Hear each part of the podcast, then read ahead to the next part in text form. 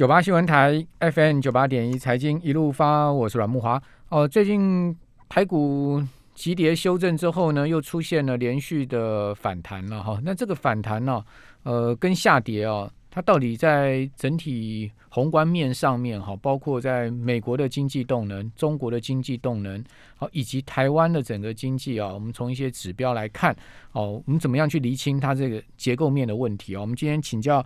财运双周刊的副总编辑林宏达哈，因为宏达也是这个跑很多产业哈，这个有一手的消息啊。今天请宏达来跟我们谈一下哦，这个看到这个宏观面上面，呃，这个是不是联动到股市下跌有一定的背景因素？另外，就最近哦，蛮多产业有杂音的哈，包括被动元件哈，被外资呢开枪之后呢，呃，股价没啥太大的起色哦，反而是呈现一个弱势下跌的状况。还有就是面板哦，面板呢。那股价还在破底，好，那另外呢，低润好看起来也是，呃，强不起来，好，另外呃，就是这个笔电的部分哈，也是感觉就比较弱的哈，这个在呃整个电子产业族群这几个区块，我们等下也一并请教宏达了哈，好，宏达你好，啊，木华好，各位听众朋友大家好，好，宏达，我们看到台股这一波啊，这个上市柜哈，我算了一下，到上周五了哈，这市值蒸发了超过五兆。哦，这个以上市来讲哈，呃，市值蒸发了四点七兆，上柜蒸发了四千亿，哦，所以加起来超过五兆。然后上市柜哈，从它今年的高点哦，跌到上周五的股价相对的收盘位置，大概都跌了十趴左右，哦，还不到这个所谓的空头市场了，但是它已经到了所谓技术性修正的区间了。那这个股价的下跌哦，呃。一定有它的背景因素嘛，结构面嘛，哈，你怎么看这波台股的修正？哦，如果从宏观的角度来看，哦，从总体经济角度来看，你看到了什些什么讯号呢？我想哦，大家如果只是看台湾的新闻，大家会大家就会问说，哎，我们台股的这个绩效表现这么好啊，怎么会跌得这么重哦？对呀。可是你同一时间你去看整个雅股哦，从日股也是修正了不少哦，然后整个东南亚的股市哦。那其实代表是全亚洲一整片的修正。那其实关键在于哦，其实美国啊，恐怕是这一次正央的中心呢。为什么呢？第一个，各位去看哦，过去每一次要缩表的时候，你看美国股市的这个指数一路是往上的哦。对。可是当它美元指数走强的时候，新兴国家的股市就会跌得乱七八糟，因为钱哦就会被吸回美国去。大家每次都这样。所以上一次。美美元指数走强的时候，台股其实就出现了跟这一次一样的状况。所以第一个钱要不要回流美国？哈，所以最近我们都在关注这个，比如说这个美国央呃美国这个 Fed 主席哦要怎么表态啊？最近好一点，说改成线上啊，表示比较柔软了一点。但是恐怕关键接下来就是九月初的就业报告。哎，如果还是很强，那美国就有理由说。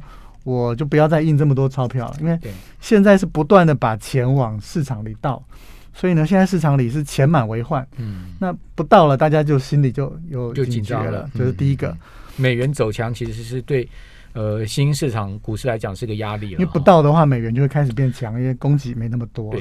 其实刚刚宏达讲到新兴市场股市啊，如果你用 MACI EM 指数哈，就 Emerging Market 哈，新兴市场指数，其实今年呢到现在它是跌五趴哦。好，它并不是涨的哦，但美股是涨十五趴哦，所以是一来一往差了两成了。那为什么你说哎，这个新商指数是跌？除了台股强以外，你会看到其实 A 股很弱，然后港股呢跌破年线。那刚刚讲说韩国股市，韩国股市其实最近也很弱啊，也跌破了半年线。日本股市虽然不算新兴市场，但是日本股市在雅股里面啊也算弱啊，它最近跌到年线的位置。而且像韩国，它是出口其实也是创十年的高点了，其实它跟台湾的状况是一样。所以第二层的问题就是美国的需求到底有没有状况怎么样？我看到一个报告，它的标题很有趣，它就美国消费者还消费吗？它的意思是说，美国其实并不是最大的制造国，它是但是它是全世界最大的消费国，所以这个消费市场的动能啊，绝对是牵动全球的经济啊。哦，那但是之前呃八月的时候出了这个密西根消费者信心指数，哎，突然调查出来说，哎，居然出现一个大的修正啊，那。我去看了一下报告内容，大概只是讲说，主要是房价跟车价创下了十年的高点哦。那这个占这个里面的权重又比较大，所以美国消费者就觉得，哎，要观望一下，对，看看后续有没有什么别的事情发生。跌很重啊，跌到十年来的低点了。对，所以这个呃，再加上啊，也有一些经济学家的看法认为说，哎，美国的经济哦，大家如果买了很多的消费性买美买了很多的产品之后，会不会改成转去服务？比如说，我本来买笔电，因为我不能出去嘛，对，哦，但是现在开始，如果慢慢的恢复到正常生活了。大家都想出去玩，去游轮啊？对啊，我要不要改买旅游服务？我要不要改买这个啤酒？要不要改买迪士尼的这个？对不对？或者去看电影？嗯，会不会出现这样状况？但是这个时候又出现了一个更复杂的变数，叫做 Delta 病毒。哦，各位去看啊，美国的这个病例数又开始在往上冲了。对，然后呢，这个 Delta 把这个整个东南亚搞得乱七八糟。啊，包括现在为了防疫哦，这个。马来西亚出现了这个全球全国的这个行动限制令，哦，然后呢，这个越南出现这个三在地原则，就是说你工厂的员工啊，你只能在地工作、在地吃饭、在地休息，你还不能回家，哎，对不对？所以整个供应链在东南亚乱七八糟，然后就影响到了 MCU，因为很多封装厂产能在马来西亚，所以现在要研究产业哦，要绕着地球跑，非常的困难。哦，这个所以。变数非常多了哈，那在加上这个变数里面呢，我们看到有一个很重要因素，就刚刚宏达所讲的啊，这个去年到今年上半年呢，其实。呃，美国民众哈，甚至是全世界消费的重心啊，在一些商品的消费上面哈，因为这个有需求嘛哈，这个远端的需求，各方面的需求啊，他也没有办法花太多钱在服务消费上面。但现在目前感觉大家都是闷坏了哈，就要出门好，然后呃花钱在服务业上面，那这样子会不会造成台湾某些产业这个出口减弱哈，或者说订单开始出现问题？好，比如说最近也会看到笔电业。哦，它感觉起来就是比较有压力。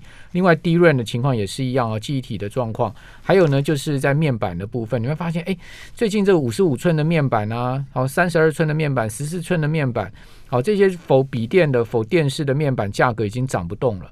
那另外呢，这个杂音最大的是这个被动元件。好，你看国巨的股价跌得蛮重的哈，最主要原因是，呃，传出被动元件第四季可能这个大中华地区的价格要调降了哈，这个也是一个很明确的讯号。哦，所以说种种这些杂音哦，这些讯息，呃，你怎么全盘来解读呢？我想先从源头来解读。我们先先看，哎，消费者要买的是什么？买的是产品嘛，对不对？所以现在你去看市场上啊，其实压力最大的是那些做终端产品的台湾厂商。嗯，哎，我做一个 WiFi 的 router，我做一个盒子，第一个。要运出去，货柜不知道在哪里，对，而且价钱一直涨，还没看到停。货运成本很高啊，货运成本很高啊。那个那个中磊之前反正会说，每一个盒子要变成要多一块美金的这个运费。然后呢，这个缺料，我长短料这个凑齐了九十个，还差十个，嗯，总共要一百个才能出，怎么办？就变成库存的水位跟很多的积很多的那个资金就积压在这里面。很多的这个中小型的厂商干脆就我出不了货，我干脆把这些料卖掉，还可以赚钱，因为料在料在涨，有点有点变这个通路商了，对，这个呃原件通路商了。所以最近的这个这个价格，大家就说问这个低人说，哎，你这个价格好像有点松动。他说不是，就是因为这样，因为中间的那个中小的这些终端厂商受不了了。他必须要稍微要出清断尾求生，他把一些记忆体价格记忆体卖出来了，对，所以记忆体价格就松动啊，也是这样，是这样，因为很妙。所以现在压力最大的就是这一些真的要做出产品来，然后卖到美国去的这些人，你叫他怎么办？所以这就有一家公司很值得谈的，就是智邦，哦，这个交换器大厂，它呃发布出来的半年报，哇，你看到它三率衰退啊，哦。所以智邦股价最近也非常的疲弱，这个其实就是你刚刚讲这个问题，对不对？对，我最近就在研究这个。但是你讲三率疲弱，但营收是往上的哦。那营收冲没有用啊，但是它 EPS 是掉下来啊。但不状况是这样。对，我接了一百块的，我接了这个一百五十块的单，那我只能出一百块。对，那就只能看着订单，他想办法去凑那个料啊，对不对？是变成这样，出货有问题，对不对？而且不是价又高，对，然后呢，它的料件成本又上升。所以不是只有智邦，你就看整个网通，其实大家第二季的营业利率都是往下，所以要避开这种成品的，对不对？哈，就是在这两季问题没有解决之前，做成品的人是比较辛苦。好，那既然是这样子的话，嗯，你觉得第四季跟明年仍然看好的产业，没有什么太大景气疑虑的是什么？最明显的，我想还是做 IC 的人哦，因为就我们的了解，问了一圈，还是大家就是说。你这个这个电源供应 IC，哎，其实说实在话，这个已经产能分配的差不多了，明年的产能已经分配差不多，就发现呢，为什么最近这个很多 IC 设计公司开始有点修正？因为其实明年拿到的产能恐怕没有没有办法支撑它的成长，价钱又已经涨到一个很多毛利率都是四成五成甚至更高，台积电也不过就这样嘛，你比台积电毛利还更高，怎么涨呢？对不对？所以。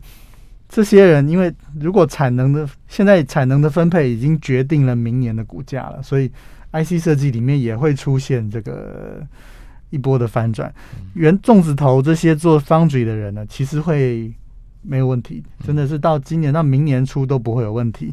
那后面你就看哦，这个 IC 里面哦，其实也开始就出现热门跟不热门的，对，就是其实哦，产能分配给谁呢？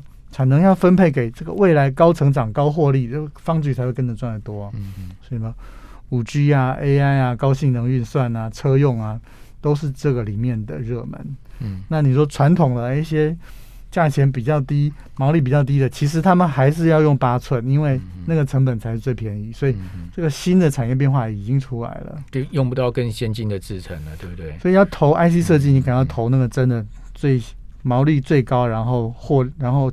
成长前景最好的那几个项目，驱动 IC 毛利很高啊，联勇啊，你可以看到毛利高到五成啊。对，但是最近股价非常的弱啊。那敦泰、天域都是一样啊。因为过去他们并没有毛利这么高，这个是特殊，是因为涨价涨上来的关系。涨价涨上来，但是涨价能不能继续涨？他们可能只有某一些产品可以再继续涨，但不是全部都可以再涨了。好，所以第二季是比较高的。所以还是要找这个。的智能运用的部分哈，车车车用高性能运算啊，AI 啊，五 G 啊这些可能得到的产能会多一点。好，那下一段我们回来啊，要跟听众朋友谈两个问题哦。第一个呢，就是日月光的大董哈张前生，他要辞任执行长，哦，这是什么道理？哦，我们都知道日月光这个大董二董很有名哦，我们等一下回来谈。另外就是台积电，好，三十年一遇的变局到底是什么？等一下来告诉你。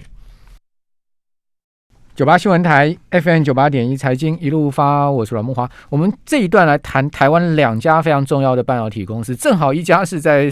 这个上游一家是在下游，哈，这个下游日月光投控大家都很清楚啊。那最近他执行长张前生辞任了，哈。那我们都知道这个日月光投控这呃张家兄弟啊，就张前生、张宏本嘛，哈，这个大家都知道他们叫大董、二董，啊。然后呃，为什么他要辞职？好，那以及呢，台积电三十年一遇的变局是什么？台积电成立到现在目前大概三十年时间嘛，哈，它的变局，好，它现在目前有什么样的际遇？在美中现在目前的这个。整个竞争之下，台积电夹在中间，好，它是不是有一个大的变局？好，大的际遇？好，我们继续来请教财讯双周刊的副总编辑林宏达。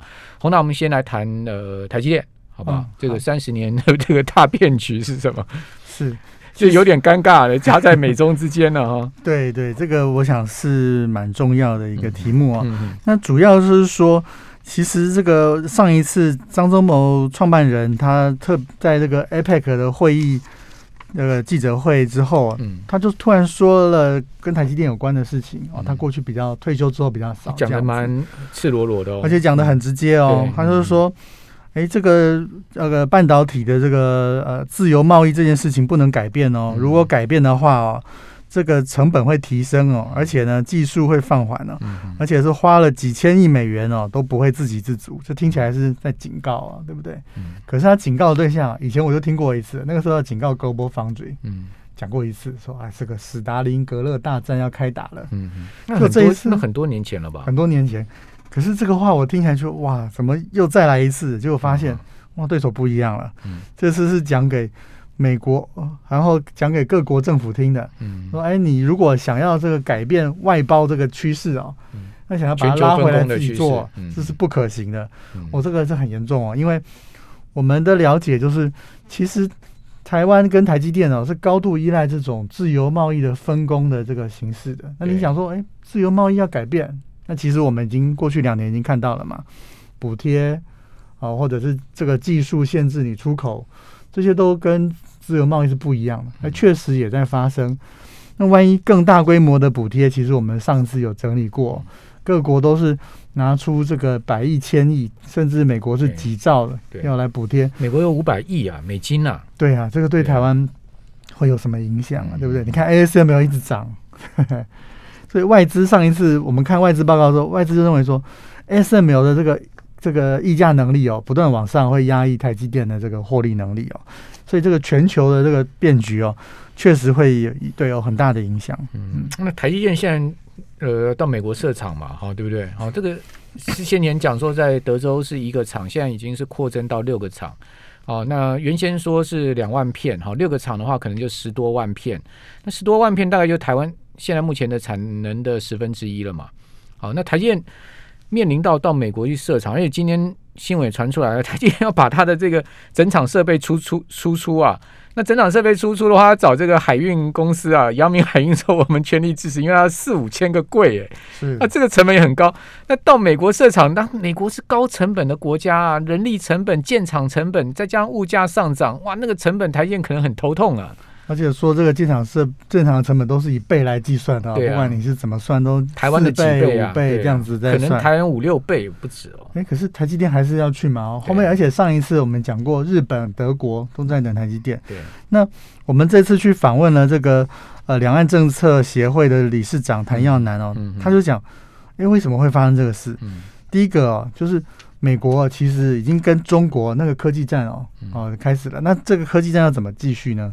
他说：“美国都用实力原则先来盘点，哎，我缺什么？所以你会看到我们之前出各种报告，比如说，哎，美国出一个供应链检讨报告嘛，说，哎，我到底半导体哪里有弱点？哇，写的很细，对不对？一大堆。他其实这个报告是非常关键的，就是说我美国先盘点完自己的弱点强项之后呢，接下来我要一个一个补了，补了之后呢，然后就跟中国要来做这个长期的这个战略竞争了。但是呢？”只有美国看到这件事吗？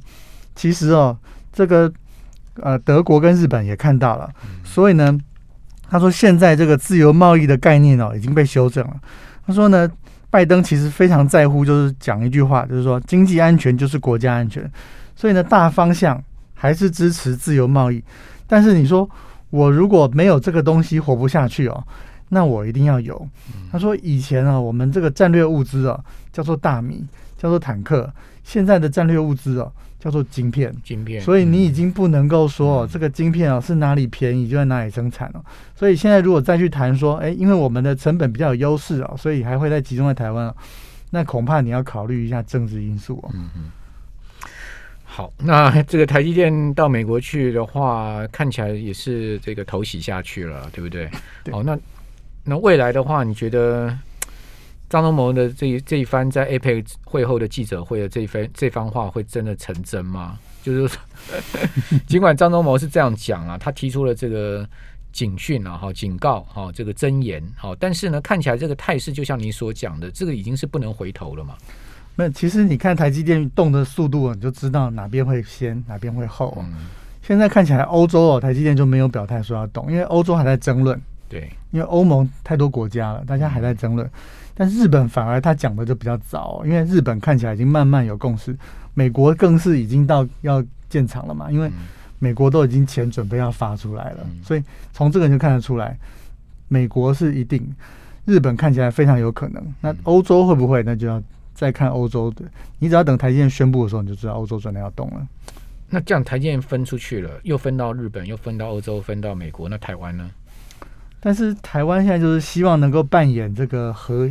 这是火车头的角色哦，就是说，他现在就是个在一个转折点上。未来哦，我们刚刚讲中美的科技战哦，很多的台湾公司哦，恐怕没有办法在两边之间选哦。但是唯独只有台积电哦，大概看看它能不能在未来这个不自由的这个半导体贸易里面哦，扮演一个平台，因为它跨了中国，跨了美国，跨了日本，跨欧洲，还有台湾。啊，所以台积电好处是各国都想把资源倒进来，然后呢复制一个台积电，它自己本国。那就看台积电的这这个未来的这个操盘哦，是不是能够扩大影响力，还是被还是力量被稀释，这是不太一样的。但是，嗯，光靠要说台积最先进的制造在台积电哦这件事情哦，来定掉台湾的战略重要性啊，这恐怕这过未来是不见得是这样。那不不不管怎么讲，台积电在南京厂也是呃加码投资了哈，这个也扩大产产能了哈。好，那有几分钟来谈一下那个日月光最新的这个人事的变动。对其实日月光的这个董事长张先生张先生啊，他不是他还是董事长，但是他是辞任这个执行长执行长。对，因为我们这次就有同事问我说：“哎，为什么会发生这个事哦？”我就去问了一下，这个其实各现在的这个趋势就是公司治理啊、哦，所以我们问到的就是说，呃，因为现在对上市公司的要求、哦、这个比较高、哦，那日月光是全球最大的封测厂嘛，对。那它对于这个公司治理当然是有一定的标准。那因为这个新的要求里面说，上市公司董事长跟总经理或相当职务是同一个人的话，嗯那可能董事会哎，可能要至少有四席独立董事，或者有过半不能是公司的这个主管哦。嗯所以呢，这个张先生为了提高这个公司治理哦，那他可能就要必须这样做。好，这个其实是在法规面上面了哈，这个并不是说他要这个要退哈，事实上他呃，我想呃张张前生张宏本还是牢牢的这个掌握了这个日月光哈整个经营的方向是哈跟他们的股权了哈。好，那今天非常高兴再次请到宏达来到我们节目现场，跟大家谈了一个很重要的一些面向的问题，给我们听众朋友再参考喽。宏达，谢谢。好，谢谢。